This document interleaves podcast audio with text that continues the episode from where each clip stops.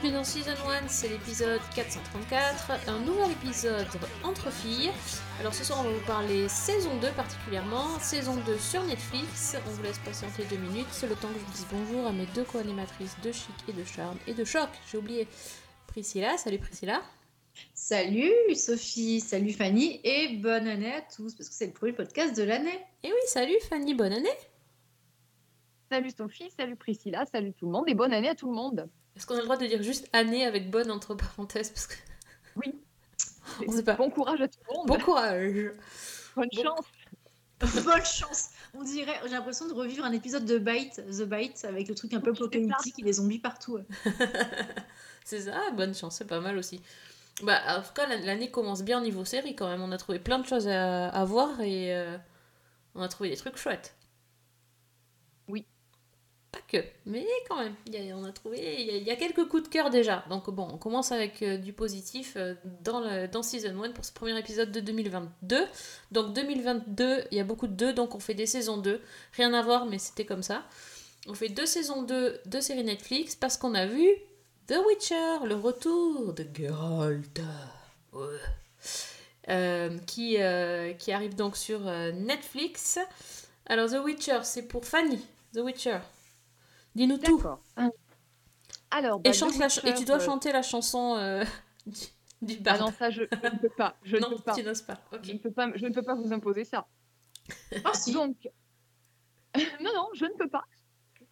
Alors, donc The Witcher, euh, ben, l'histoire commence en fait après la fin de la première saison, euh, dont on avait déjà parlé dans le podcast.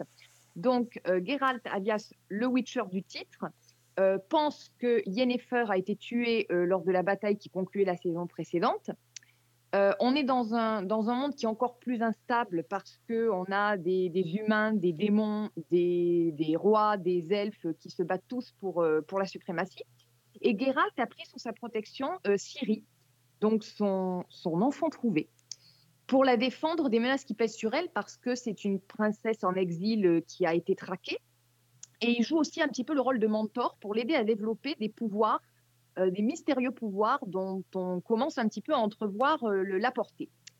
Donc, après un premier épisode qui sert un peu de réintroduction, euh, je pense qu'on va en reparler, au, cours duquel Geralt et Ciri rendent visite à, un vieil ami de, de- notre sorceleur, et qui est presque une aventure indépendante. Les deux prennent la direction de Carmoren, qui est le, un petit peu le QG des sorceleurs, pour, euh, bah, pour se protéger du froid de l'hiver et puis des, des menaces qui pèsent sur eux. Et euh, bah, en fait, ce, QG, c'est une espèce de forteresse sur un piton euh, escarpé qui est dirigé par Vézémir, le mentor de Geralt. Et donc, pendant ce temps-là, on a Yennefer, qu'on croyait morte, donc, qui, elle, est bien en vie, mais qui a été faite prisonnière et qui, par un concours de circonstances, va réussir à prendre la fuite, mais qui a perdu ses pouvoirs et sa magie. Et euh, bah, elle va pactiser avec un personnage, euh, on va dire, peu recommandable, qui va prendre de l'importance au fil des épisodes, qui s'appelle euh, Voletmir, ou la mère immortelle, je crois, qui est, euh, bah, qui est un ancien démon emprisonné par les premiers sorceleurs et qui, bah, qui cherche à recouvrer sa liberté et à se venger. Et c'est passé tout ça dans. Depuis Et le bien début. plus de choses Ouais, c'est impressionnant quand tu racontes ça, on dirait Ouais. qu'il y a eu 12 saisons là. Oui, Mm. mais là, il y en a, non, il y en a eu qu'une. Et combien de- Je sais même plus combien d'épisodes, Euh, 8, 10 8, je crois. Oui. 8, ouais, 8. Il s'opère un curieux changement. Notre monde semble agir de sa propre initiative. Le Nord et le Sud sont en guerre. Les monstres rôdent quand ils devraient hiberner.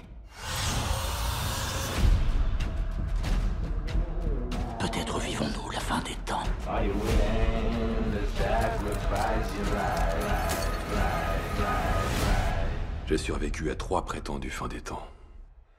C'est que des conneries.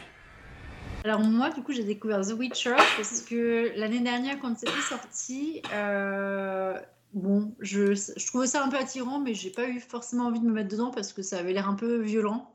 Et moi, je suis plutôt, enfin voilà, vous savez, hein, c'est plus une surprise, un peu chavalot, et puis euh, voilà, tout ce qui, tout ce qui se sent bon, l'amour et, et l'humour. Donc, je me suis dit, bon, voilà. Et au final, euh, j'ai commencé à regarder ça parce que euh, j'ai eu du temps, euh, disons, pendant les vacances, et même avant les vacances, pour, pour regarder ce truc. Et, et j'ai quand même pas mal souffert au début Mhm. parce que c'était hyper mal calibré, c'était c'était mal filmé. Les flashbacks, en fait, je les comprenais absolument pas. Je comprenais pas, en fait, il y avait des moments où, où je voyais des trucs qui avaient rien à voir avec ce que je regardais, mais j'arrivais pas à le placer sur une timeline, donc c'était super Je dur. crois qu'on a, je crois qu'on a tous été dans le même cas sur la saison 1. Mais euh, une fois que tu as passé les trois premiers épisodes où tu es vraiment en PLS pour comprendre ce qui se passe, euh, et que le rythme commence à prendre, parce que la voix de, de Geralt, alors il est super chaud, hein, Geralt, hein, clairement, euh, c'est un argument de choc pour regarder Witcher, mais, euh, mais franchement, c'est super blasant d'entendre parler tout le temps de la même façon, et, euh, et il a fallu que je, je découvre enfin Jaskier, parce que alors lui, euh, lui c'est vraiment mon chouchou ultime, hein, le, le bard, il est vraiment... Il, il me fait tellement délirer, et dans la saison 2, il m'a fait encore plus délirer avec ses chansons. euh, quand il dit voilà quand il chante pour le brûler ça elle est, elle est vraiment elle est vraiment extraordinaire. Et, et là bah, je me suis vraiment prise dedans. Et je l'ai tout enchaîné. Mais vraiment tout enchaîné j'ai pas compris un truc par contre sur la saison 2 euh, je sais pas si ça vous a fait cet effet là mais c'est du coup vu que je les ai enchaînés il y a eu une telle différence de traitement en fait de Siri dans son look euh, et, dans sa façon d'être que j'ai trouvé qu'il y avait un truc qui était très étrange parce que c'est vraiment la suite directe. C'est euh, elle est sur son cheval, elle s'en va avec lui. Et dans la saison 2, bon, ils ils sont toujours sur ce même cheval. Et euh, tu as l'impression que Siri, euh, soit elle a pris un bain entre temps, soit elle s'est recoiffée, soit elle a fait les deux. Et du coup, c'était très bizarre. J'ai presque eu du mal à me dire c'est la même actrice. Donc tu vois, j'ai un peu bugué. Et, euh, après, par contre, sur l'histoire en elle-même, j'ai adoré comment été, euh, a été traitée, comment elle a été mise en avant. C'était vraiment chouette. J'ai trouvé que les personnages étaient plus équilibrés. Et, euh, preuve que été quand même super contente, c'est qu'à la fin de la saison, le dernier plan, j'ai crié devant ma télé en faisant What? Ah, Là, pour le coup, je ne l'ai pas vu venir, mais parce qu'il y a un moment, je sentais, je me suis demandé dans l'histoire de Siri, je me suis dit, ok, euh, alors c'est pas un spoil parce que c'est tiré d'un livre, donc euh, l'histoire est déjà connue, archi connue, mais comme moi, j'ai pas lu les livres, c'était une vraie découverte. Parce que je me suis demandé, mais où étaient les parents? Parce que quand ils disent qu'ils sont noyés, ils sont tombés dans l'eau, je sais pas quoi, bon, bref. Pour moi, ça tient pas. Et il y a un moment, je me suis dit, s'ils sont tombés dans l'eau, il y en a forcément un moment, il faut que ça revienne quelque part. Et, euh, et j'étais quand même bien contente de voir que des fois, bah, voilà, il y a des, morceaux d'intrigue qui reviennent et qu'elles étaient mieux mises en place. Donc, euh, Ouais. franchement, nickel, quoi. Attends, moi j'y croyais parce que dans la Reine des Neiges, regarde, les parents ils sont partis dans le bateau et puis voilà. On n'en parle plus. Ouais. Bah bon. Bah, tiens. Bah tiens. Donc, Bah, toi, franchement, positif. Hein. Puis tout était plus Oui. beau. Ils ont arrêté avec leur musique débile. Là, leur- leur alors pas de les effets spéciaux, hein, ils étaient pas plus beaux. Hein. Ah non, Ouais, non, C'était dégueulasse. Hein. Mais la musique qui était hyper récurrente, leur espèce de truc de fond là qu'ils mettaient partout, t'as l'impression qu'ils l'avaient pris sur, euh, sur un site libre de droit. Euh, je me suis dit, waouh, là c'était quand même mieux, tu vois. Et Oui, puis, oui. Les acteurs jouent... Ouais, jouent bien. Euh, J'avoue quand même que j'ai eu peur quand j'ai commencé la saison 2 parce que l'épisode 1 est particulièrement euh, nul. Enfin, c'est bizarre. Il était bizarre, mais enfin, disons que c'était tellement mal fait, le niveau des effets spéciaux et de, du personnage, que je me suis dit, c'est pas possible, on va pas s'en sortir s'ils font encore des trucs comme ça maintenant là. On est à la saison 2, ils ont peut-être un peu plus de budget maintenant que la série a cartonné. Qu'est-ce qui se passe? On va pas nous servir ça pendant toute la saison. Après, ça va, c'est mieux parce que c'est basé sur des personnages euh, humains. Mais dès qu'ils passent sur des, sur des trucs hybrides, c'est c'est pas possible. Hein. Enfin, le truc des arbres, c'était bien fait. Je sais plus comment ils s'appellent ça, la li... Lichi ou un truc comme ça, je sais plus. Oui. Ça, ça va, mais euh, parfois ils font peur. hein. De temps en temps, il y, a des- il y a des bugs techniques, je sais pas ce qui se passe, et ça, moi, ça me sort de l'histoire. Pourtant, je suis pas très très regardante en général euh, sur ça, mais là, euh, ouh. Donc, heureusement qu'il y a beaucoup coup, de magie. Plutôt positive ou plutôt négative sur cette saison 2 euh, de Witcher? Non, non, positive. Moi, j'ai. et je suis tout à fait d'accord avec toi. J'ai adoré le traitement de Yennefer. C'était, c'était super intéressant de l'avoir euh, sans pouvoir et euh, Mm. avec quand même du pouvoir finalement. Donc, euh, non, Et je trouve euh, que c'est bien parce que ça, ça piquait euh, Ouais. vraiment le personnage de Geralt, hein, qui euh, sans elle, mais qu'est-ce qui serait chiant en fait? Putain oui, oui. Pardon, mais là, waouh quoi. Oui, oui, non, mais c'est En fait, sûr. hein. Mais en fait, c'est vrai que c'est un personnage qui finalement se construit et s'appuie uniquement sur les personnages qui sont autour. Que ce soit Et les femmes. sœurs, que ce soit Vézémir, que ce soit Ciri. euh, Triss aussi. Ouais, Triss. mhm. Oui, je pense qu'il y a- s'il n'y a pas les femmes autour. euh, Moi, j'ai beaucoup aimé le personnage de Vesemir, justement. Oui, moi aussi. Ça m'a bien, ça m'a bien plu cette, euh, cette intrigue-là de la de l'école de Witcher. Enfin, pas l'école, mais Mhm. c'était, c'était assez bien. Globalement, il y a aussi eu quand même une. On- on- euh, Priscilla parlait des, des chro- de la chronologie de la saison 1 qui était complètement éclatée et qui était hyper difficile à suivre. Et, euh, et c'est vrai que le fait de prendre une intrigue feuilletonnante avec une seule chronologie, ça aide énormément la série. mhm. Mm. Oui. Moi, je trouve qu'on s'approche beaucoup mieux, euh, on, on suit beaucoup mieux ce qui se passe. Euh, Il y a une montée dramaturgique tout au long de la saison et quand même les derniers épisodes, euh, moi j'ai trouvé que c'était euh, ça, ça tenait la route et ça envoyait carrément du lourd. Oui, puis je trouve que les euh, intrigues et- politiques sont mieux traitées Mhm. aussi, parce que comme tu dis que c'est progressif et ça, ça s'enchaîne, Ouais, on mhm. voit la montée en puissance des différentes factions, on voit les alliances, on comprend comment ça va se mettre Oui. en place. Avec Fringilla, euh, moi j'avais bien aimé son personnage aussi. hein. ouais. De- Un peu, euh, voilà, de, de, de, de de, de sorcière, je sais pas trop ce que, comment on pourrait le retraduire en français du coup, parce que je l'ai pas du tout regardé en, en Mm. français. Euh, mais ouais, Fringilla m'avait bien plu euh, au moment voilà, où elle prend du pouvoir, où elle essaye de, de faire en sorte que, euh, elle, dans sa façon de, de- de concevoir les relations avec les humains et puis les autres tribus, bah, là, comme les elfes, où elle a Ouais. envie de se mettre un peu à contre-courant et qu'elle se fait rattraper par, bah, par ses supérieurs, disons, et qui font tout capoter, c'était assez intéressant, ouais. J'avais bien vraiment Fringilla, euh, c'était pas mal, c'était une bonne découverte, quoi.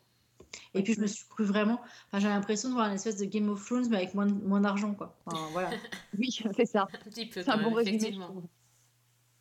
Surtout quand tu vois qu'il y a les complots qui sont euh, en arrière-plan et tout ça, oui, c'est vrai que c'est c'est tout des manipulations et des, et des traîtrises. Et puis, et le côté Game of Thrones va aussi euh, sur qu'ils n'hésitent pas à sacrifier euh, tout le monde. C'est ça. Sans en C'est- un mélange de, de Game of Ouais. Thrones avec euh, du Seigneur des Anneaux mélangé. Moi, c'est vraiment, tu prends les deux, tu secoues et ça donne un Witcher, quoi. Peut-être, oui. Ouais. En tout cas, moi, j'ai j'ai vraiment euh, bien accroché sur cette, euh, sur cette série. Euh, le personnage de Ciri, du coup, est devenu euh, de plus en plus important euh, au cours de la saison. Est-ce que vous, vous aimez ce personnage ou est-ce qu'il vous agace? Alors moi, j'avoue que il y a des moments où elle m'agace, mais j'aime bien quand même voir qu'elle est plus reléguée seulement au rôle de demoiselle en détresse, comme elle l'a été au cours de la saison 1 Mm. et au début de la saison 2. Ouais. Le fait de, de la voir prendre de l'importance comme ça, de la voir prendre du pouvoir, euh, j'avoue que ça m'intrigue assez pour la suite. Oui, euh, oui bah, c'est vrai qu'au début, elle était, elle fait adolescente, agaçante parce que elle est un peu Bah. un boulet, mais c'est vrai qu'après, bon, elle gagne en. Elle a un petit côté. euh, Je reviens à la Reine des Neiges, mais bon, c'est la coiffure, moi, ça m'a. Mais oui, mais ça, ça a perturbé tout le monde, la Reine Le des côté Neiges. warrior, là. euh, oui. Enfin, ou côté Mulan, tu sais, comme un homme. euh, Je veux être comme un homme et tout ça. Ouais, c'est. C'est une trajectoire intéressante. Après, bon. euh, À voir pour la suite. Va voir pour la suite, mais après, bon, voilà, c'est ce qu'on enfin, ce qu'on dit euh, pour Siri. Euh, De toute façon, on peut pas être. euh, comment dire J'allais dire dep- de- depicted. euh, Enfin, on peut pas lui, euh, lui créer un personnage qui soit autrement qu'un peu, euh, qu'un peu snobinard au début, parce que de toute façon, elle a été éduquée comme ça. Donc, ça aurait Oui. été trop bizarre de voir qu'elle se comporte comme sa mère.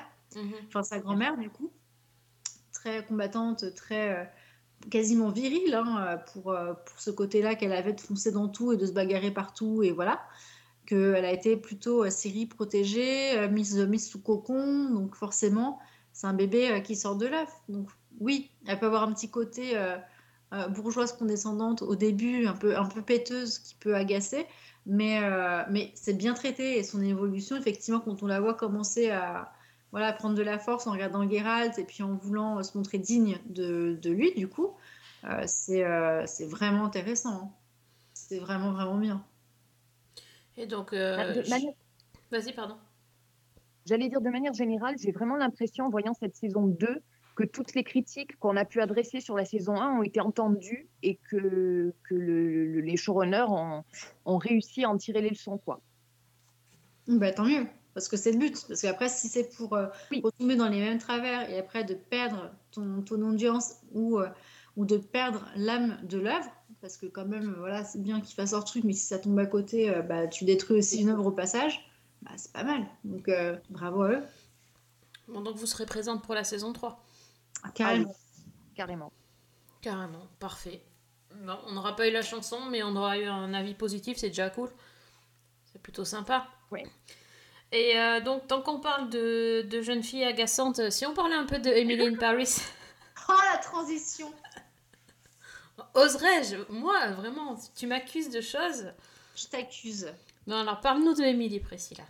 Qu'est-ce qui s'est Ouais. passé cette saison 2 Eh ben, ben, Qu'est-ce qui s'est passé? Eh ben, eh ben, Ils ont repris les mêmes, euh, les, mêmes, euh, les mêmes arcs narratifs en rajoutant juste un mec de plus pour foutre un peu le bazar et inverser euh, la, la question du triangle amoureux, et puis c'était terminé. Voilà, point. Je sais pas si c'est un bon résumé, mais techniquement c'est ça. Donc Emily in Paris, pour ceux qui connaissent pas, et ça m'étonnerait quand même franchement que vous soyez passé à côté parce qu'il y a un tapage autour de ça, c'est impossible de pas le voir, que ce soit Netflix qui tambourine ça sur ses pages euh, et sur ses coms avec ses, vidéos de euh, des actrices en train de tester des produits français ou de savoir si c'est un mot français ou pas, si c'est mignon ou, euh, ou sexuel, enfin bon bref, il y en a eu plein. Donc forcément, vous connaissez Emily in Paris, c'est l'histoire de cette petite nanette de Chicago, euh, Emily, qui euh, débarque du coup euh, un peu au pied levé pour, pour remplacer sa supérieure dans une boîte de, de com, voilà, qui s'occupe de mettre en place aussi des événements mondains dans la sphère ultra chic de Paris. Et elle arrive avec ses grands sabots d'américaine. Forcément, ça choque les Parisiens qui, qui sont à la tête de cette entreprise et qui vont pas du tout bien l'accueillir. Et ça, c'était notre saison 1. Entre-temps aussi, il y a peut-être une petite histoire amoureuse avec Gabriel, qui malheureusement est en couple avec Camille, et qui Camille est devenue l'amie d'Émilie, donc c'est le bordel. Voilà, donc triangle amoureux extrêmement, euh, extrêmement classique. On tire sur tous les clichés parisiens, ce qui peut être un peu agaçant parce que je suis de Paris et je ne m'y suis pas forcément retrouvée. Enfin, si, c'est le Paris des cartes postales et, euh, et des séries télé. Donc c'était parfois un peu irritant, même s'il y a une part de vérité quand même là-dedans. Dans la saison 2, on continue les mêmes histoires. Ils continuent leurs petites histoires dans le monde euh, de la mode. Il y a des conflits, ils sont pas contents. Et là, et bah boum, petit Alfie euh, débarque. C'est le deuxième beau gosse du coup de la série qu'Emilie rencontre dans ses cours de français où elle est toujours aussi mauvaise. Et Tu m'étonnes. bah, parce que on se dit quand même, ça fait quelques mois qu'elle est là malgré tout euh, et elle n'a pas progressé dans l'état, donc c'est un problème. Elle parle tout le temps Alors- anglais en même temps, elle va pas progresser en français. Hein. Et ben eh, voilà, c'est ça. Et du coup, elle rencontre ce, ce gars qui a l'air un peu renfermé, euh, qui en a un peu rien à faire, euh, qui est pas très content d'être en France.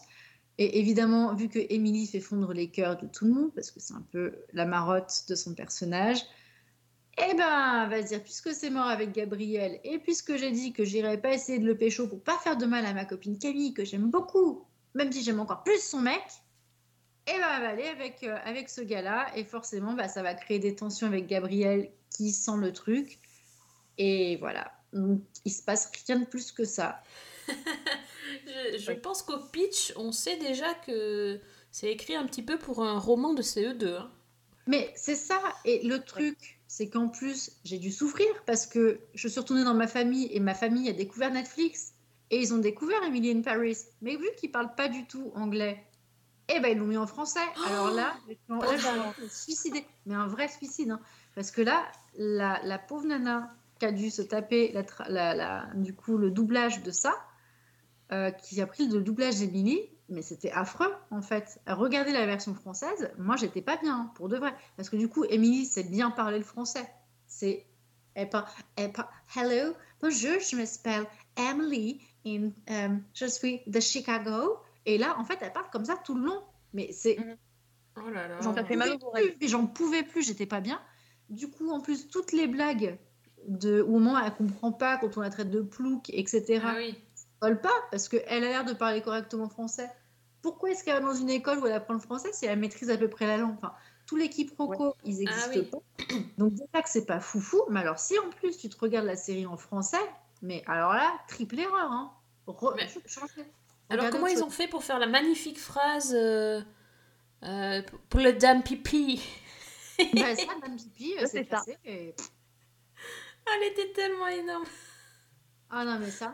Mais heureusement qu'il y a son personnage là de, de son ami parce que euh, je, je pense que je- j'aurais pas réussi. Hein. Entre, heureusement qu'il y avait Sylvie parce que Sylvie, donc c'est un peu euh, celle qui euh, fait plus de bruit euh, qu'elle qu'elle ne fait mal. Donc la chef de Savoir, l'entreprise pour laquelle travaille Emery, et sa copine dont j'ai oublié le nom et Mindy. c'est pas bien. Hein? Mindy. Chen, oui, oui, oui, la, la princesse des zips chinois. Donc, qui, est- qui est vraiment super cool. Et j'ai été doublement contente parce que le, elle va se trouver un copain, Mindy, du coup.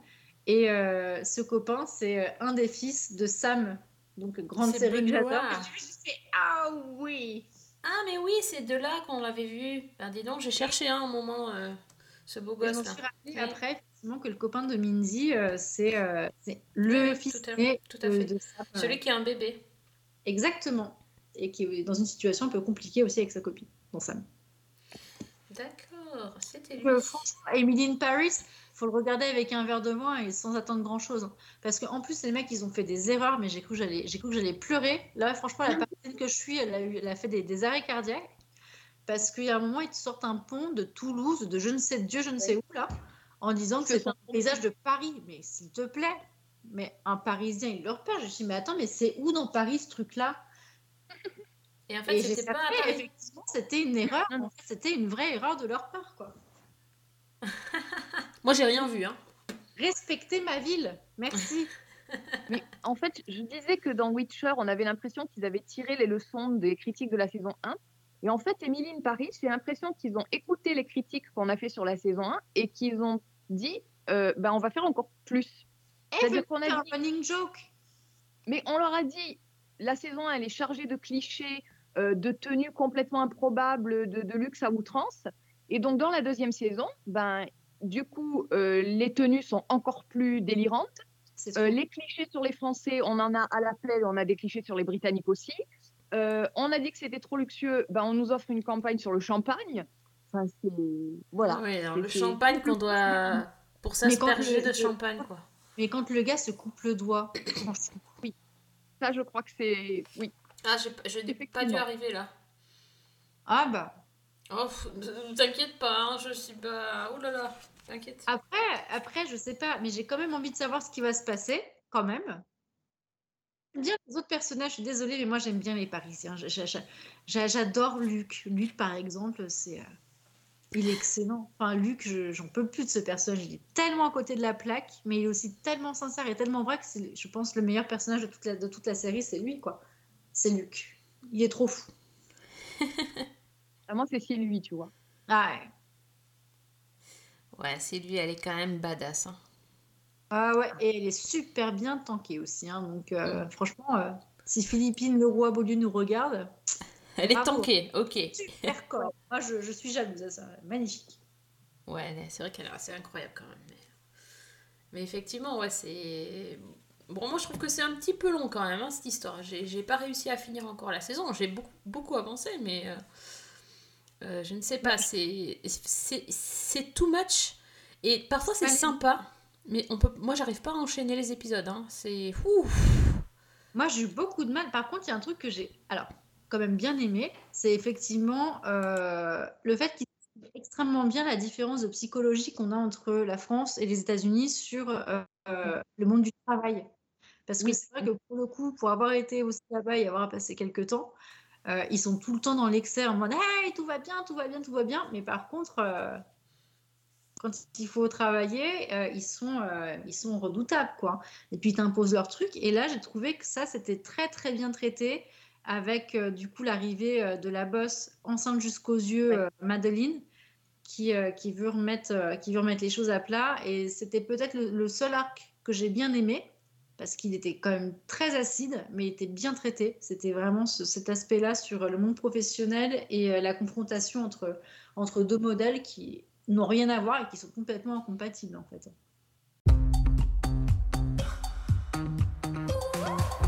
Are you okay? When I went to go say goodbye to Gabrielle, it turned into the most incredible night of sex that I've ever had in my entire life. Get it, girl! No! No. Gabrielle has decided to stay in Paris, but there's something else behind this. I just don't know yet what it is. I need to explain myself. The more you say, the worse it sounds. Which is why I have to talk to her. C'est plutôt bien, mais peut faire mieux quand même, on est d'accord. Ah, tu peux pas faire pire surtout. Ouais, moi, je, je, je trouve que c'était aussi criard que la première saison, et c'est un peu dommage parce qu'il y, y a des choses qui pourraient être touchantes. Le- le- même Lily Collins, elle est, elle est toute mimi et tout, mais euh, à la limite, je préfère regarder les vidéos Netflix où elle est, elle est en train de parler avec sa copine là, pour faire euh, les, les petites vidéos dont tu parlais tout à l'heure, Priscilla, que la série, parce que la série, c'est violent, la, la musique balancée, euh, cette espèce de, Bah, de pop, pff, c'est- c'est Par pénible. moment, tu as presque l'impression de regarder un objet marketing. Et moi, c'est un peu le, le ressenti que j'ai. Je- J'ai du mal, c'est peut-être cruel ce que je vais dire, mais j'ai du mal à trouver une âme à cette série. Donc après, ça reste plaisant pour moi à regarder, euh, sans avoir de grandes attentes. Euh, c'est dans la lignée de la saison 1, mais il me manque quelque chose en fait, pour vraiment me m'attacher à Émilie, au personnage. euh, voilà, je trouve qu'on reste dans quelque chose de très superficiel. Ouais, non, mais oui. Moi, j'ai un petit peu l'impression de, de regarder une Barbie euh, qui déambule dans une ville qui n'existe pas euh, et me montrer toute sa garde-robe. Alors, je regarde parce que c'est pas déplaisant euh, esthétiquement parlant, je veux dire, mais c'est un. Enfin, ça crache. Ça fait un peu penser, tu sais quoi? Oh là là, old school, au truc des dessous de Palm Beach, à la série Les Dessous de Palm Beach. Pareil, Oh. quoi. Ah si, au niveau de l'esthétique, le truc criard, tu, tu, tu, ces nanas là qui sont habillées, euh, je sais pas, elles vont, elles vont acheter le pain, on dirait qu'elles sont à la soirée du 31. Ou Beverly Hills, voilà, des trucs comme ça. Euh, c'est. euh, C'est fatigant à la longue. Moi, je trouve que c'est vraiment par petites doses. Ce serait un peu comme un, un espèce de chocolat, euh, mais ouais, trop sucré, tu sais. Tu, quand tu manges ton chocolat et qu'il est après, il est- ça te fait un truc dans la bouche tellement c'est sucré. Je sais pas. C'est, c'est mon expérience. J'ai mangé beaucoup de chocolat à Noël, excusez-moi la, la comparaison, mais c'est ça quoi. Je bof quoi. Puis c'est. Je dirais pas que c'est du hate watching parce que j'en suis pas là, mais parfois je me dis, mais les mecs, euh, enfin ils font que se parler. Les Français, quand ils sont que de- avec, entre Français, ils continuent à se parler en anglais. C'est, c'est quand même magique quoi. Pas logique. Ouais. Les, les mecs alors, qui viennent, tu sais, les, mecs euh, qui vendent leurs poireaux. Ouais. Les mecs qui viennent du fin eh, fond de, la déconner, campagne. tu- euh, Tu veux que je dise le truc un peu ultime sur ça, justement C'est que quand tu regardes la version française de Sam, euh, de, pardon, je suis, ça y est, je suis bloquée dessus là parce que euh, je suis déjà en train de passer à la suite dans ma tête. Quand tu regardes la version française de Emily in Paris, eh ben, les mecs se redoublent eux-mêmes. Donc ça veut dire que en fait, c'est même pas ce qu'ils disent dans la scène qui colle sur les lèvres. Donc c'est assez Oh terrible en fait. Tu, tu te dis mais les mecs ils se sont doublés, donc ils ont dû réenregistrer des choses qui a été balancé du coup sur, euh, sur l'audio euh, français et c'est encore pire. Enfin c'est ah oui, ça marche. Enfin pour moi ça me perturbait vraiment de me dire mais les gars euh, parlez français, parlez français quoi. Enfin je sais pas non. Donc tu vois ça, c'est encore une maladresse de réalisation. Oui, ça serait probablement moins vendeur, mais ça serait plus intéressant de faire carrément une seule version bilingue. Oui. Bah c'est ça, mais qu'il l'assume. T'es en France, tu parles français. Enfin, je veux dire, et après, comme elle dit très bien, par contre, euh, quand Émilie est là avec eux, oui, ils parlent que en anglais parce qu'elle peut pas faire autrement pour l'instant. Ça, ça se tiendrait Oui. sans problème. Oui, mais c'est, quand même hallucinant. Les, les phrases comme ça, ils, ils sont en anglais, et puis ils se retrouvent les deux, ils se regardent et ils continuent à parler. euh, ouais. Mais c'est là, mais non, en fait, euh, vous êtes tous les deux français, vous n'allez pas continuer la conversation en, en, en anglais. Enfin, ça n'a aucun sens. Voilà. Donc bon, bref. Donc s'ils nous écoutent, s'il vous plaît, arrêtez le massacre. Bah alors saison 3, vous y êtes ou vous y êtes pas? Bah, on a commencé, hein. Ah non Non, si, quand même, j'ai envie de savoir parce que. euh, Ça bon, vaut quoi? en Si on loupe, ça change Putain, De rien. toute façon, chaque fois qu'elle voit un beau gosse, elle va, elle va finir avec. Il n'y a même pas de suspense. Ouais, elle va retourner avec Gabriel. oh là là. Enfin, ou, alors elle rentre, ou alors elle rentre, parce qu'elle allait donner sa réponse et bam, ils l'ont coupé euh, pour savoir rentrer ou rester. Telle est la question. J'ai quand même lu, moi, un article qui était très drôle et très intéressant dans, dans le journal espagnol El País, qui parlait un petit peu de, du Paris de Emily in Paris, en le mettant en parallèle avec euh, Amélie Poulain, Oh et non. notamment. Et, et où le, le- le titre de l'article, c'était euh, Oh là là, croissant, déjà vu, bon appétit, c'est la vie, magnifique, snob et irréel, le Paris d'Emily in Paris. Un fantasme, euh, la construction d'un fantasme. Ah, mais même eux, ils sont... Ah ouais, d'accord. Bah, c'est que ça marche, hein, s'ils trouvent ça cool là-bas. Bah, en tout cas, il s'intéressait beaucoup justement à ce, ce Paris complètement euh, euh, Fantasmé. fantasmé, oui, oui, complètement, et sur ce mythe euh, parisien vu du point de vue d'un Américain. Ah, mais on n'est pas sorti du... des champs là. hein. Oh là là. Ah du ouais, poireau, du champ de poireau. Mmh. Le, the leak is chic. Ils m'ont tué avec ça. Ah là, c'était magnifique. Bon, euh, donc euh, deux saisons 2 qui nous ont en tout cas fait beaucoup parler. J'espère que vous avez peut-être profité de vos quelques jours euh, de repos pour, euh, pour regarder une des deux ou pourquoi pas les deux si, si le cœur vous en dit. On va peut-être passer au bloc-notes, les filles. Je suis sûre que vous avez vu plein de choses. Bon, je pense que Priscilla, elle a annoncé la couleur directe. hein. Ah, Mais, bah oui. hein, oui. Donc, Ah, euh, qu'est-ce que je l'ai attendu cette saison donc Ah, on parlait, on parlait d'un beau gosse dans Emily in Paris, donc le fils de Sam, donc Sam voilà. Saison 6 Déjà Et c'est quand même dingue, hein. Enfin, je veux dire, euh, je j'arrive pas à me rendre compte que cette série euh, est déjà 6 saisons au compteur, donc elle a commencé en 2016, et, euh, et je ne m'en lasse absolument pas. Enfin, c'est vraiment... euh, c'est mon petit hype de début d'année. Et d'ailleurs, j'ai vraiment apprécié que Sophie soit complètement au taquet pour me dire Eh, eh, eh, 3 janvier, 3 janvier. Euh, j'ai bien bien retenu la date. euh, et, euh, et franchement, mais quel bonheur. Enfin, là, on part sur quelque chose de complètement, euh, de complètement différent parce que la fin de la saison 5, donc, ça a été une saison compliquée pour Sam qui donc s'est remis, remise d'un cancer du sein, qui a retrouvé un de ses amours de jeunesse, avec qui elle était sur des projets de mariage pas vraiment voulus, mais elle se laissait porter parce qu'elle se demandait qu'est-ce qu'elle allait bien pouvoir faire de sa vie et que peut-être faut se poser un moment et que le mariage était la réponse. Et en fait, euh, bah, elle envoie tout péter à la fin de la saison, de la saison 5 où euh, elle plante euh, son, son conjoint, un futur conjoint à la mairie. Et, et on la retrouve au bout de sa vie. Vraiment, avec les huissiers aux fesses, plus de job parce qu'elle a plaqué aussi la part de l'éducation nationale. Euh, plus un rond en poche pour payer, euh, c'est la cata. Elle est repartie vivre en coloc, du coup, chez Fred Testo. euh, Donc, euh, moi, j'aimerais bien avoir un coloc qui s'appelle Fred Testo. donc, elle, donc, elle va chez, chez Xavier, qui lui aussi, euh, avec une, une fin de relation compliquée alors qu'il vient d'être papa et c'est de nouveaux célibataires. Bref, tous nos personnages principaux sont au fond du trou. Et euh, il décide euh, un peu, euh, un peu forcé pour Sam, évidemment, parce que euh, si on la force pas, c'est pas drôle, euh, à aller faire la fête à la campagne pour aller retrouver leur, leur ancienne collègue CPE, donc Aurélie, qui est partie s'installer avec son copain dans un mode on fait tout écolo, on a notre serre, nos toilettes sèches au fond du jardin, derrière la cabane. Donc voilà, donc pas du tout l'univers de Sam. Et, euh, et elle va découvrir euh, un nouveau cadre de vie et aussi une nouvelle école qui a donc forcément besoin d'une prof de français. Et sans la prof de français, et ben, elle va mettre la clé sous la porte. Donc Sam, un peu bon gré mal gré, euh, va se retrouver à enseigner dans cette école qui est dirigée par Chantal Latsou. Donc en termes de casting, gros cadeau parce que Chantal Latsou, moi je la trouve vraiment super avec sa voix qui est tellement caractéristique. C'est c'est vraiment un bon combo. Et, euh, et voilà, donc on a vu que deux épisodes parce que euh, nous en passe que deux par semaine et donc il faut prendre son mal en patience pour, euh, pour voir la suite.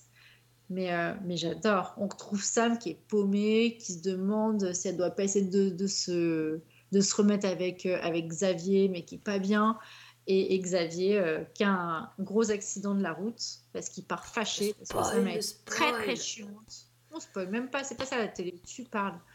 Et du coup, ça va aussi être le deuxième arc narratif de, euh, de ce traitement-là. Donc de la mémoire, comme il y a eu un problème médical avec Sam avant, elle c'était le sein, bah, ça va être euh, donc déplacé sur un autre personnage. Et comment reconstruire sa vie et comment se reconstruire en tant que personne, femme et professionnelle de l'éducation une fois que tout a été explosé euh, dans sa vie.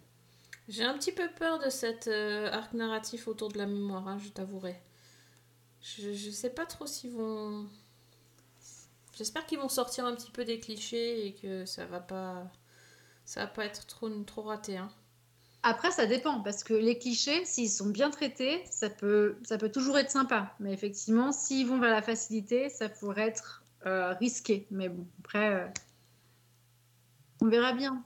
Mais j'aime bien euh, cette atmosphère un peu campagne. Pour le coup, je me suis demandé bien où ils allaient mettre les pieds quand j'ai vu la bande-annonce, parce que pour la bande-annonce, bah, elle était sympa, mais mais qu'est-ce qui, pourquoi en fait Comment ils arrivent là Et puis au final, bah, ça coule de source c'est pas mal. Enfin, je trouve que c'était plutôt bien amené. Et puis, euh, et puis bah ouais, bah, Natacha euh, l'indigère, je, je l'adore. Vraiment, cette, cette, euh, cette actrice-là, elle porte tellement bien le personnage que je suis contente qu'elle ait, qu'elle ait re-signé pour cette saison-là.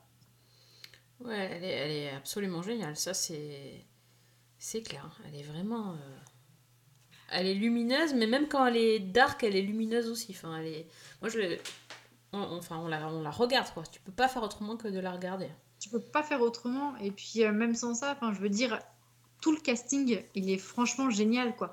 Parce que euh, celle qui joue Félicia, euh, donc le nouveau personnage Oui. de la saison 6, euh, moi, je me rappelle quand elle joué dans des sitcoms euh, sur Ah la oui. 3. Avec, euh, Barbara Cabrita. Oui. Hein? Barbara Cabrita, elle s'appelle. Oui, Barbara Cabrita, qui effectivement jouait dans des sitcoms que je regardais, mais vraiment avec plaisir, où elle vraiment était au début, c'était un peu des trucs style euh, Hélène et les garçons. Donc euh, c'était, j'étais contente de la voir avec quelques années en plus, et elle joue super bien. Euh, Chantal là-dessous, donc encore un, très gros nom euh, de, euh, Oui. voilà, de, de la comédie qui est là. T'as as Charlotte Gatineau bah, qui revient évidemment, donc c'est pas n'importe qui. Et là, l'arrivée de Thierry Neuvik, donc qui va jouer potentiellement le nouveau crush euh, de Natacha euh, Indiger, euh, c'est pareil, c'est pas n'importe qui. Et le, euh, le prof de PS avec Noun Diawara, qui est, qui est un super comédien, euh, qui est très drôle. J'étais aussi contente de le revoir dedans. Quoi. Donc j'ai envie de croire qu'ils ont quand même mis les moyens. Donc, pas de fausses notes pour Pour toi. l'instant, C'est simple, c'est frais, c'est un peu le même concept. Un épisode égale un enfant à mettre en avant et, euh, et l'avancée du coup euh, de, euh, du personnage de, euh, de Sam euh, dans ce qu'elle est et dans ce qu'elle va devenir surtout. Ok. Et toi, Fanny, alors? Fausse note ou Alors pas moi, fausse j'ai pas note? commencé. Bah, j'ai pas commencé la saison 6. Donc euh, je vous dirai, mais jusqu'ici, j'ai toujours bien, bien apprécié, donc il n'y a pas de raison que ça ne continue pas. Surtout vu ce que Priscilla en dit. Oui, c'est clair. Non, moi- aussi, j'ai bien aimé. Euh, c'est vrai que j'avais un peu peur hein, de cette histoire de campagne. Euh, je me suis dit, mais comment ils vont retomber sur, les, sur leurs pattes quand même Parce que c'était pas, pas évident. Bon, les ficelles sont un peu grosses, mais comme c'est fait avec. euh, je sais pas, comme c'est fait avec le sourire et que Mm. ça passe bien, tu vois. Parce que bon, si, si tu te remets dans le contexte, la, la discussion qu'a Sam avec la gamine de 9 ans qu'il qu'il a fait. euh, euh, envisager, enfin en tout cas euh, réfléchir sur sa vie et prendre d'autres décisions, t'es là, ouais, enfin dans la vraie vie c'est pas possible. Mais voilà, C'est- ça c'est- arriver. Hein. ouais, 9 ans quand même, je sais pas. Mais en tout cas ça m'a fait... Ça, ça passe quand même parce que c'est parce que c'est elle, parce que c'est la bonne humeur et que cette série elle est vraiment feel good. Donc euh, Mm. voilà, ce que j'ai Ouais. ce que, ce que j'ai aimé c'est les petits clins d'œil à, à l'ancienne Sam, du coup à l'ancienne vie de Sam avec les toilettes et tout ça, ça c'était Oui. c'était fun. Et cette ambiance de cette école euh, quasi euh, militaire où euh, ouais, où- D'un autre temps. d'un autre temps, hein, le- le- la cantine monastère, là, c'était. euh, forcément, c'est. C'est assez cocasse. Non, mais je, je vais regarder la suite, je pense, euh, avec plaisir, ça va être sympa. Ah ben, je pense que tous les profs de France qui ont regardé ça, ils se sont dit mais, mais pourquoi ça ne nous arrive pas quoi Je pense que ça, sus- ça susciterait pas mal de vocations euh, dans l'éducation nationale, euh, effectivement, d'avoir des enfants qui se lèvent, qui s'asseyent, euh, au moindre, euh, Ouais, c'est sûr. Mais ça n'existe pas. Ah, c'est une fiction. Une. Bonjour. Est-ce que quelqu'un peut me dire où on en est du programme? Vous levez euh, la main comme ça tout le temps pour répondre? D'accord. Ah putain, je hais la campagne. Moi, le vent dans les feuilles, je m'en cogne. À quel moment tu t'es dit que j'aurais envie de m'enterrer dans ce trou? Tu sais quoi, tu me saoules en fait. J'arrête les études et je commence à bosser à la ferme. Il s'agit juste de pas t'enfermer à 16 piges dans une étape. Bon, du coup, toi, Fanny, qu'est-ce que tu as vu de sympa? Alors, ben moi, j'ai une nouvelle obsession en ce moment. Euh, c'est une série de Showtime qui va arriver là dans les prochaines semaines, normalement sur Canal. Ça s'appelle Yellow Jackets. Et ben, il y avait longtemps que j'avais pas été aussi euh, happée par une série. Donc, en plus, c'est une série euh, dont la diffusion se fait au rythme d'un épisode par semaine. Euh, donc, c'est, bah, ça accentue ce, côté addictif. Et bah, c'est, vous allez voir, alors l'histoire est assez compliquée, mais franchement, je vous assure, vous rentrez dedans, vous en sortez plus. Donc, ça s'appelle Yellow Jackets. Euh, Yellow Jackets, en fait, c'est le nom de l'équipe féminine de football d'un lycée d'une petite ville du New Jersey. Et ben, elles sont plutôt douées puisqu'elles sont sélectionnées pour euh, le championnat national. Et donc, elles partent dans un petit avion privé pour aller disputer un match. Sauf que bah, le voyage va tourner court parce que euh, l'appareil s'écrase dans un espèce de no man's land au milieu des bois, à des centaines de kilomètres de toute vie. Et, donc, les filles, ben, il y a énormément de, morts, de victimes dans cet accident. Il y a quelques survivantes, euh, une poignée de joueuses, euh, leur entraîneur et deux, trois autres personnages. Et donc, tout, ce monde-là va essayer de s'organiser pour attendre les secours. Sauf que, bah, évidemment, comme d'habitude dans ce genre de série, les secours n'arrivent pas. Et donc, euh, bah, nos personnages vont passer 19 mois livrés à eux-mêmes dans un environnement extrêmement, une nature extrêmement sauvage et surtout euh, qui semble de plus en plus glauque au fil de- de- des épisodes et au fil de l'avancée.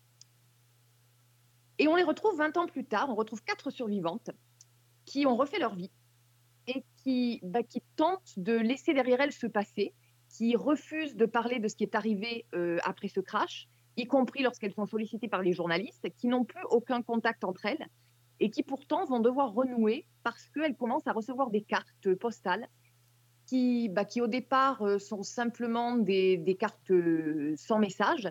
Et petit à petit, leur mystérieux correspondant va menacer de révéler ce qui s'est passé euh, entre elles, ce qui s'est passé juste après le crash, donc dans ces bois. Et donc, on a ces quatre personnages. Donc, on a Shona, qui à l'époque était une jeune fille un peu timide, qui aujourd'hui est mariée, qui a une fille adolescente et dont le mariage est en pleine crise. On a Taïssa. Alors, Taïssa, c'était la, la meneuse de l'équipe, euh, la badass qui était prête à tout pour gagner. Qui euh, est aujourd'hui, elle est, c'est une femme politique qui est en campagne électorale, qui euh, là aussi est prête à tout pour remporter son élection, mais qui a quelques difficultés parce qu'elle a adopté avec sa compagne un enfant qui a quelques troubles psychologiques et des troubles psychologiques qui pourraient être liés à, à elle. Je ne peux pas en dire plus. On a Nathalie, alors Nathalie qui est jouée par Juliette Lewis dans la version adulte, qui, euh, qui était un petit peu comme le personnage de, de Emma McKay dans euh, Sex Education, c'est-à-dire la jeune fille euh, hyper débrouillarde, mais qui grandit dans un, environ- un environnement familial compliqué. Et une fois adulte, on la retrouve, elle est complètement dévastée, elle enchaîne les cures de désintox et elle est complètement à l'ouest. Et puis le- la dernière survivante, c'est Misty, qui est jouée dans la version adulte par Christina Ricci. Alors Misty, elle, elle faisait pas vraiment partie de l'équipe, c'était un peu le, manager, on va dire. Et elle était déjà perçue un petit peu comme bizarre. Et là, quand on la retrouve, elle est infirmière dans une maison de retraite, mais c'est une infirmière un peu à la vol au-dessus d'un nid de coucou, euh, qui, bah, qui est, comment dire, qui a un côté pervers, qui essaie d'enchaîner les rendez-vous sur Tinder, mais qui trouve pas de match et qui vit toute seule avec euh, un perroquet qu'elle appelait Caligula. Et donc, on a ces quatre personnages qui euh, ben, ont tous essayé de laisser ce crash derrière elles. Et au fil des épisodes, en fait, on va suivre deux lignes temporelles. Donc, d'un côté, ce qui s'est passé après l'accident d'avion. Et petit à petit, on va découvrir que non seulement elles sont tombées dans un endroit sauvage, mais où il y a bah, apparemment certaines choses qui se passent, on ne sait pas très bien. Moi, j'en suis à l'épisode de 9 sur 10 et bah, je ne suis toujours pas euh, certaine de ce qui se joue réellement là-dedans. Donc, on découvre ça, on découvre les relations entre elles, la manière dont elles se comportent. euh, et puis, on a le récit au présent. On a donc ces quatre femmes qui se retrouvent confrontées à ces événements du passé. Elles seules savent ce qui s'est vraiment passé avec leur mystérieux euh, correspondant, le, mystérieux maître chanteur. Chacune a son histoire personnelle et les quatre commencent à, s'entremêler en fait au fil des épisodes.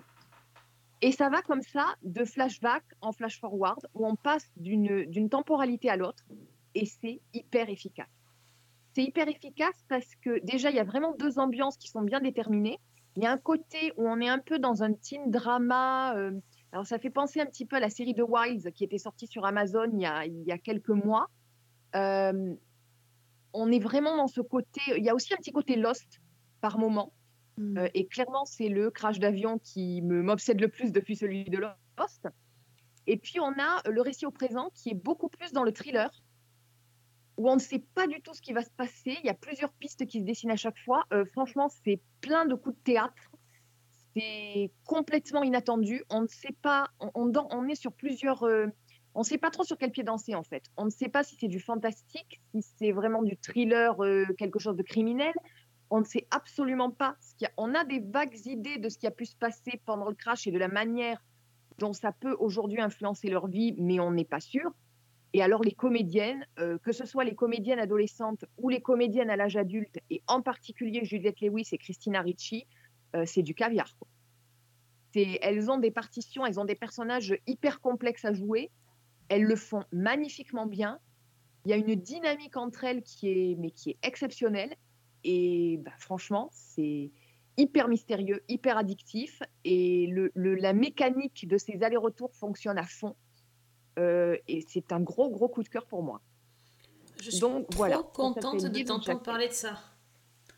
Ah ouais, non, mais que franchement, je- c'est, ce sont deux actrices que j'aime beaucoup, mais qui sont très peu euh, sollicitées, euh, qu'on voit peu en fait, et qui sont absolument Ouais. géniales, les deux avec un univers particulier. Et j'ai, ouais, Ah. ça me tente vraiment de les voir ensemble, justement. Et moi, franchement, au départ, quand on m'a dit euh, une équipe de, de footballeuses, de, de lycéennes qui se crachent, et j'étais un petit peu perplexe. Je m'attendais plutôt au côté teen poussé euh, à l'extrême. Et en fait, j'avais un peu peur de revivre The Wild que je citais, euh, qui, Mhm. qui partait carrément dans le côté teen. Et Mhm. là, en fait, comme il y a vraiment ce côté, ce récit au présent avec ces femmes adultes qui doivent faire face aux conséquences et de quelque chose qu'on ne sait pas encore, parce que vraiment jusqu'au bout, ils maintiennent le suspense, il y a des allusions, mais on ne sait pas vraiment si on nous balade ou pas. Euh, c'est vraiment c'est une construction qui est géniale et la série est hyper hyper efficace. Bon, bah, ça arrive bientôt, t'as dit, mais euh, bientôt quand? Ben, C'était annoncé début 2022. Euh, là, la diffusion aux États-Unis, je crois, doit se terminer la semaine prochaine ou dans 15 jours. Donc, euh, je pense que ça ne va pas tarder. Ok, waouh. Et c'est pas sur Canal. Mais hâte de voir ça. I'll never forget the day I heard their plane had gone missing. What do you think really happened out there? All I know is that what happened was a tragedy. Those girls were special. They were champions. Euh, moi de mon côté j'ai vu un truc beaucoup plus classique, euh, d'ailleurs un, classique de la littérature adapté en série, d'adaptation très libre je précise, j'ai vu Le Tour du Monde en 80 jours, qui est passé euh, bah, pendant les fêtes de Noël sur France 2, et qui à la base a été diffusé sur la BBC, c'est une coproduction entre différents pays, il y a la France mais il y a aussi l'Italie et l'Allemagne, et l'Angleterre j'imagine. Pardon. Et donc, euh, en 8 épisodes, ils se sont lancé le défi de faire euh, la série, la mini-série Le Tour du Monde en 80 jours, donc en 8 épisodes. Euh, le, point de départ est le même que dans le livre, c'est-à-dire que ça se passe à Londres fin 19e. Euh, Phileas Fogg va, dans son, va se lancer dans un espèce de pari incroyable qui est qu'il va devoir faire le tour du monde euh, en 80 jours. hein, le truc vraiment classique. Euh, et euh, ici dans la série, en fait, tout commence avec une carte postale que Fogg reçoit à son domicile sur lequel est inscrit seulement le mot lâche. Et, euh, et bon, c'est pas du tout qui a écrit ça ni d'où ça vient, mais juste le fait de se faire traiter de lâche, ça le, ça le perturbe, ça le trouble, et quand il se retrouve dans son club de gentlemen avec ses amis à plaisanter, etc., euh, c'est voilà, vraiment par défi qu'il va commencer à, dire qu'il serait capable de faire euh, quelque chose d'extraordinaire et finir par accepter ce pari euh, qui va impliquer quand même beaucoup d'argent. Et ce qui implique notamment que certaines personnes vont ensuite faire euh, tout ce qui est en leur pouvoir pour empêcher Phileas Fogg de réaliser le, pari parce que sinon ils vont perdre beaucoup d'argent aussi. Euh, donc avant de partir, il va se trouver un, valet euh, qui s'appelle donc Passepartout. Ici, Passepartout est joué par un Français. Donc là, c'est vraiment un Français qui parle anglais. Et dans la version française, puisqu'on parlait tout à l'heure de, doublage, c'est l'acteur qui, qui se double lui-même. Il s'appelle Ibrahim Koma. Et, euh, et là, par contre, on, on est dans un autre. euh, L'adaptation très très très libre. Il y a une fille, enfin une femme plutôt, euh, qui s'appelle donc Abigail Flix, qui est la fille d'un journaliste qui veut qui tient un journal en fait et qui veut elle aussi devenir une grande journaliste mais fin 19e autant vous dire que c'est très compliqué pour elle notamment quand elle voit qu'un de ses premiers articles est pas signé par son prénom pour pas qu'on voit que c'est une femme. Euh, et c'est euh, une personne très très bornée. Et bien sûr elle va, elle va s'incruster on va dire ça comme ça dans, dans l'aventure. Euh, super perso qui était voilà qui n'était pas dans le roman d'origine bien sûr mais qui qui est un ajout. Et j'ai beaucoup accroché sur ce personnage là qui est joué par Léonie Benesch qui est une actrice britannique mais d'origine allemande qui, euh, qui est pleine de peps qui est super euh, qui est super agréable à suivre et qui est un peu pet sec et j'ai pas précisé, mais que notre Phileas Fogg euh, est joué par le magnifique David Tennant, qui là, bah, s'en- s'en donne à cœur joie. le côté un petit peu coincé de Phileas, qui petit à petit devient un grand aventurier, euh, c'est assez savoureux. Il est, bon, il est génial, hein, euh, il peut tout faire de toute façon. Donc, euh, donc voilà, c'était. la série avait déjà été présentée il, y a, il quelques temps à Cannes Série. Alex en avait déjà parlé. Et bon, nous, on a pu enfin le voir. Et moi, j'ai passé un, bon moment. J'avoue qu'il y a eu quelques longueurs quand même. Alors, les épisodes durent quand même 60 euh, minutes. hein, c'est, et le principe, c'est que euh, ils essayent de faire un pays, un épisode, avec énormément de péripéties. Euh, Bon, il y a des pays plus ou moins intéressants et réussis, mais, euh, niveau esthétique, voyage, parce que ça a été tourné à, l'étranger, mais dans différents pays qui, donnent vraiment l'impression qu'on a, changé le monde, c'est extraordinaire. Il y a plusieurs facettes de l'Amérique, il y a l'Inde, il y a. Enfin, c'est quand même vraiment. Il y a le désert, c'est magnifique. hein. Donc, euh, moi, je vous conseille, je pense qu'ils sont encore en replay sur, euh, sur Plus.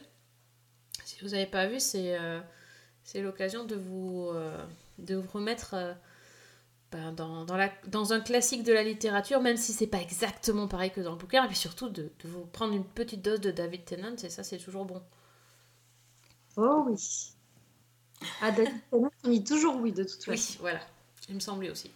Et il est possible qu'il y ait une saison 2 d'ailleurs. hein. Ils sont en train de, de réfléchir fortement à une saison 2 qui serait donc euh, l'adaptation de Voyage au centre de la Terre. Mais on dit oui. Double oui. Ouais. Phileas Fogg. What? The adventurer? Well, yes, I suppose. I'm going to circumnavigate the globe in 80 days. Some are born to adventure, and others are not. Monsieur is just getting his sea legs. My companions, Abigail Fix, journalist, I will take up the 80 day challenge on behalf of my readers. and Passepartout. Nothing can stop us now. Stop! There's a fly in my actual eye! An actual fly in my eye! Alors moi, je t'avoue que j'ai moyennement accroché. Ouais. Euh, alors l'esthétique, oui, parce que j'ai beaucoup aimé. David Tennant, évidemment. Après, il y a beaucoup de. Alors, c'est pas tellement le fait que ça ne soit pas fidèle au livre, parce que ça, je pense que quand on prend l'adaptation d'un bouquin en série télé, euh, on sait que c'est pas forcément le texte. euh, Là, il y a beaucoup de libertés qui sont prises, mais Ah c'est oui. pas forcément gênant. Mais il y a beaucoup de péripéties qui m'ont quand même sorti du truc. Je pense, euh, bah, par exemple, dans le, le train, dans l'épisode 2, qui était quand même. euh, voilà. On va dire un petit peu surréaliste. C'est plus les choses comme ça, en fait, qui m'ont sorti de, de l'histoire. Mais après, c'est vrai que esthétiquement, euh, c'est très, très réussi. Oui, c'est vrai que le train, c'était encore plus fort qu'Indiana Jones, quoi. Ah oui, ah, c'est clair, oui. Ah, ils sont forts. Et tu t'attends pas forcément à ça d'un personnage comme Phileas Fogg tel qu'il t'est présenté. Non, euh, c'est-à-dire que c'est un peu tôt dans. Je, je suis d'accord, c'est un peu tôt dans l'histoire. Sachant Ouais. qu'au au Mm. départ, on te dit que le gars, il n'est pas capable de sortir de chez lui, euh, limite euh, sans paniquer parce qu'il s'est taché Voilà. sa chaussure. Ou, Et puis oui, après, il devient euh, super euh, aventurier en 3 secondes et demie. Oui, ça c'est vrai. C'est ça. C'est un peu le développement du personnage m'a. Voilà, je crois que tu as mis le doigt dessus en fait. Mm. Eh oui, c'est ça. ça. ça reste quand même du grand spectacle et ouais, c'est c'est sympa de toute façon. Bon, ok, bah, parfait. Euh, Est-ce que tu as encore une recommandation à nous faire? Bah, moi, oui, éventuellement, j'ai une petite reco, très kids-friendly pour le coup. Euh, j'ai profité des vacances, en fait, j'ai regardé euh, une émission pour enfants qui est sur euh, Apple TV+. Ça s'appelle Stillwater, donc Eau paisible en français, et c'est absolument adorable. Là aussi, c'est tiré de livres, mais qui sont certainement moins connus, c'est des, petits livres qui s'appellent Zen Shorts. Et en gros, je pense que ça peut se regarder à partir de 4-5 ans.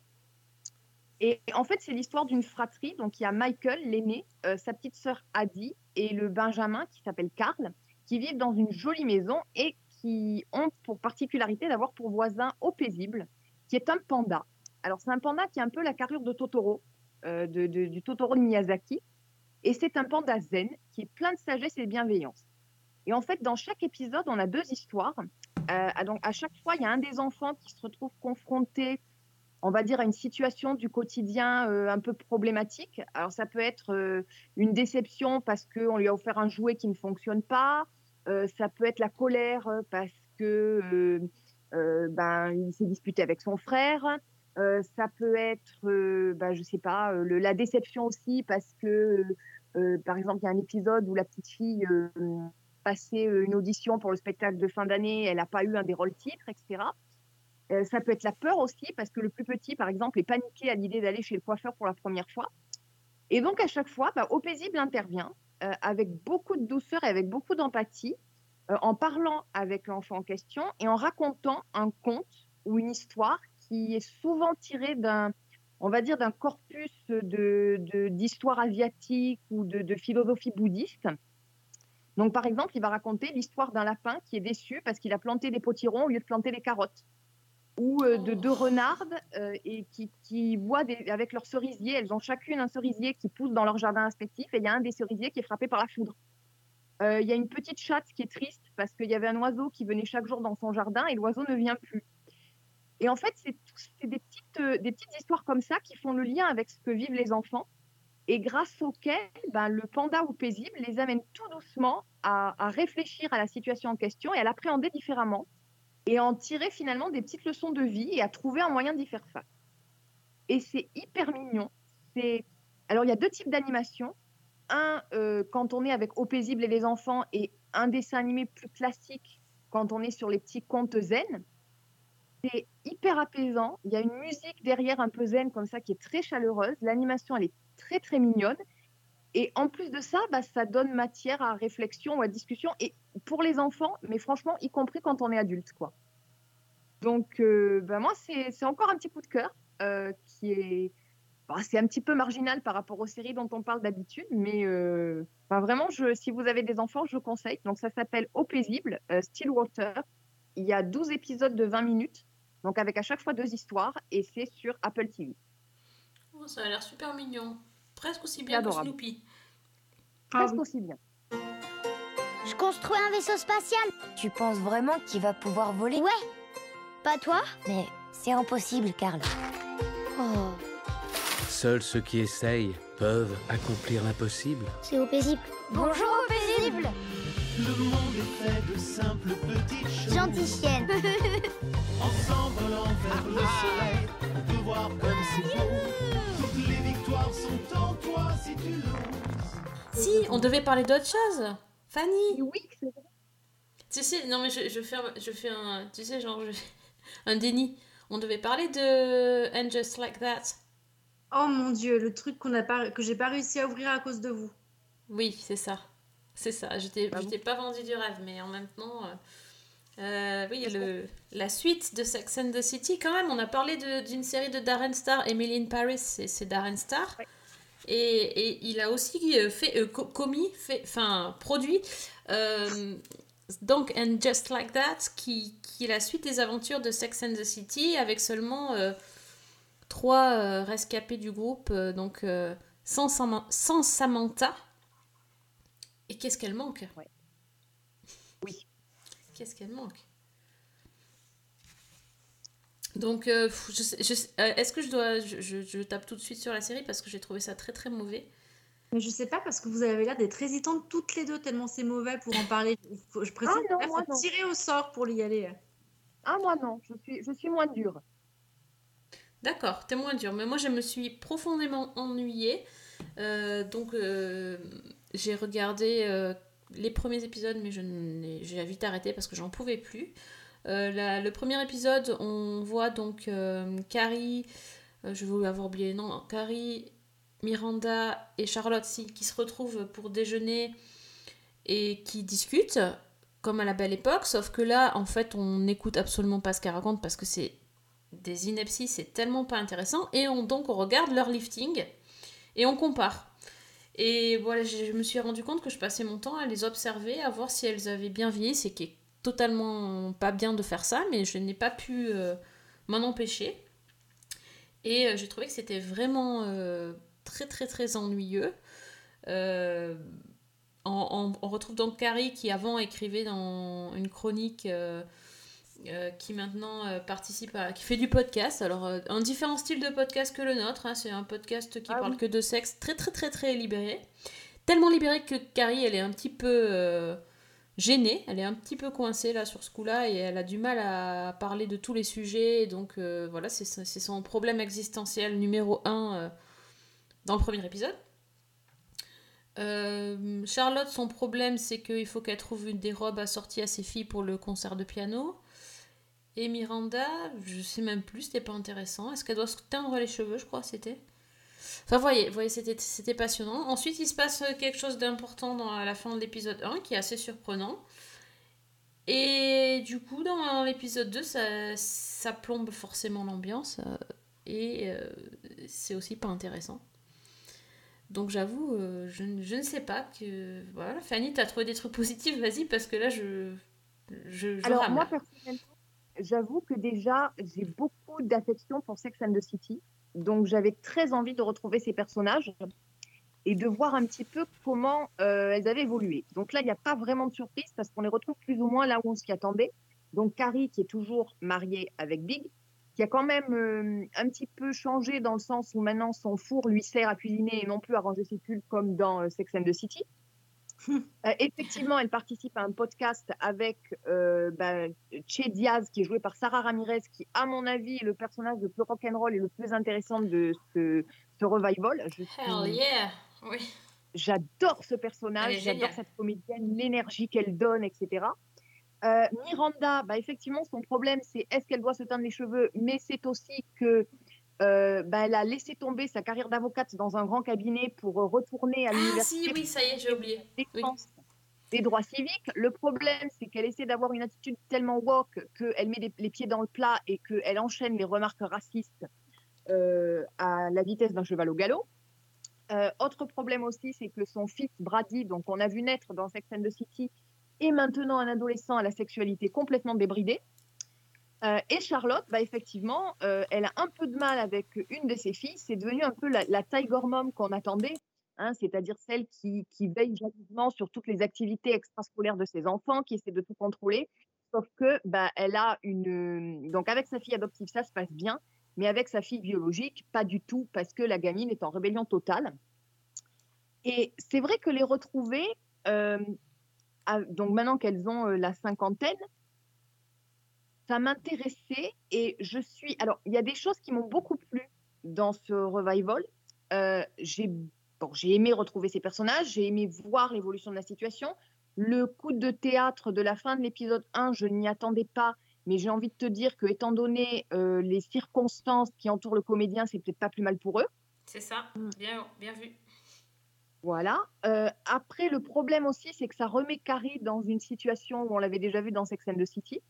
Donc, euh, c'est- on tourne un petit peu en rond de ce côté-là. Ensuite, ce qui m'a beaucoup déstabilisé, j'avoue, c'est le changement de format. C'est-à-dire que Sex and the City avait ces petits épisodes de 20 minutes qui étaient portés par la voix off de Carrie.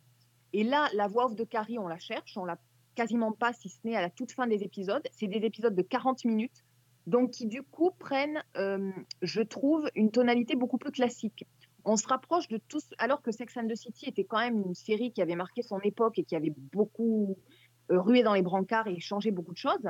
On se retrouve finalement avec une série qui, s'il n'y avait pas ces personnages-là, serait assez lambda dans, euh, si ce n'est l'âge des protagonistes, dans le paysage où on a des séries comme, euh, bah, comme Harlem, comme Insecure, comme, comme Better Things, etc. Donc, de ce côté-là, euh, j'avoue que c'est, ça me, me perturbe un petit peu. Sinon, il y a des choses qui sont bien gérées, je, trouve. Il y a des personnages, notamment le- les personnages secondaires qui ont pris un peu plus d'importance. Je trouve que le récit est un peu plus choral que ce qu'il était dans Sex and the City, où on suivait vraiment chacune des trois filles dans ses aventures avant qu'elles se retrouvent. Et puis, il y a quand même le problème, à mon avis, c'est que on a fait des critiques à Sex and the City, notamment sur la diversité, et que là, ils les ont très bien entendues, mais du coup, ils cochent toutes les cases et ça se voit. C'est clair. Donc, on a la question raciale qui est super traitée, mais, mais euh, à outrance dans les Ouais. premiers épisodes. C'est on gênant, a euh, la- gênant. Ah ouais, c'est gênant, effectivement. Parce qu'on a l'impression que la série, elle est comme Miranda, en fait. Elle sait absolument pas comment aborder le sujet. Oui, c'est ça. C'est très, très maladroit. Euh, on a le sujet des non-binaires, on a, enfin, on a tout, en fait. Et c'est, ouais, ça, c'est très, très mal fait, à mon avis. Donc, euh, je suis, je suis pas totalement négative, mais je suis aussi un petit peu réservée. Après, bon, je, je prends quand même du plaisir à retrouver Carrie et, et compagnie. Ah, mais je suis contente que qu'on en ait parlé parce que c'est t'as mis le doigt sur quelque chose que que j'avais pas à, la, à laquelle j'avais pas pensé et c'est ça en fait c'est c'est le format qui va pas oui je suis d'accord le 40 minutes c'est beaucoup trop long ils ont rien à dire donc euh, Bah, on a c'est ouais. le rythme, en fait. Oui. On a perdu ce rythme qui faisait qu'on avait des petites scènes de 4-5 minutes où on suivait un des personnages et le tout porté par les commentaires en voix off de Carrie qui étaient souvent complètement décalés. Mm. oui oui non mais c'est vrai que la voix off n'existe plus non plus euh. Puis ajoute à ça euh, bah, le- le- l'événement dont tu parlais à la fin de l'épisode 1 qui plombe bien l'ambiance. Ajoute à ça le personnage de Steve, donc le mari de Miranda, qui est quand même, mais c'est une catastrophe, c'est devenu un vieux bonhomme sourdingue. Mais ouais qu'est-ce qu'ils ont fait quoi Qu'est-ce Mais je suis ont fait? traumatisée. le mec il débranche ses, ses appareils auditifs non mais t'es là mais À la limite, il a quoi 60 ans? C'est bon, quoi. Oui, il n'a pas 85 ans oui non c'est sûr C'est ça. ouais Donc, c'est. Et puis, bon, il y a quand même des grosses ficelles. Je pense que l'alcoolisme de Miranda, on l'a tous vu venir dès la première scène ou presque. Enfin, Mhm. c'est. Voilà. Donc, c'est pas du 100% positif, loin de là. Euh, à voir. The more I live, the more I find that if you have good friends in your corner, anything's possible. Carrie, party of three? The future is unwritten because we're all at different stages of life. Tonight, bring your A game.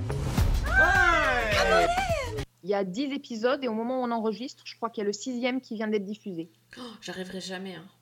J'en suis que trois. Ça va pas être possible. Vous m'en voudrez pas. Ah je, non, tant je peux changer. Hein Bon, merci, c'est gentil.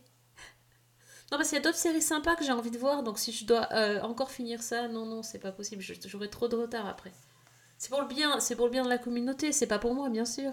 De toute façon, je pense qu'on est tous d'accord pour dire que ça doit être un plaisir. Donc, Ok, ben next, ben next, on verra la semaine prochaine si, euh, si tout va bien, on pourra se retrouver pour euh, parler d'autres séries. En attendant, merci euh, Fanny, merci Priscilla d'avoir partagé vos coups de cœur de début d'année. Si on veut discuter un petit peu avec vous, on vous trouve où? Alors moi sur Twitter, à Fanny L Allegra.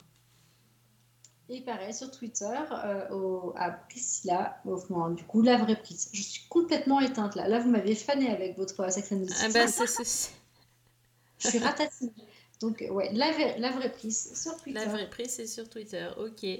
Eh bien, écoutez, euh, laissez-nous des messages donc sur Twitter ou Season 1 avec un 1 sur mon compte. Et puis, euh, pour le reste, vous pouvez nous laisser un petit message sur Facebook également, sur notre page. Tous les épisodes sont disponibles sur iTunes, SoundCloud et euh, chez euh, Mr. Fred, les chroniques de Cliffhanger Co. On vous souhaite de nouveau une très belle année, et en tout cas une belle année série. On vous dit donc à très vite, bonne semaine. Et bonne série. Et bonne série. Ladies and gentlemen, you have been the most beautiful audience. Remember to toss a coin if you can. If anyone needs me, I'll be at the bar. What for the earn is the point of no return. After everything we did, we saw, you turned your back on me. What for? To earn. Watch that butcher burn.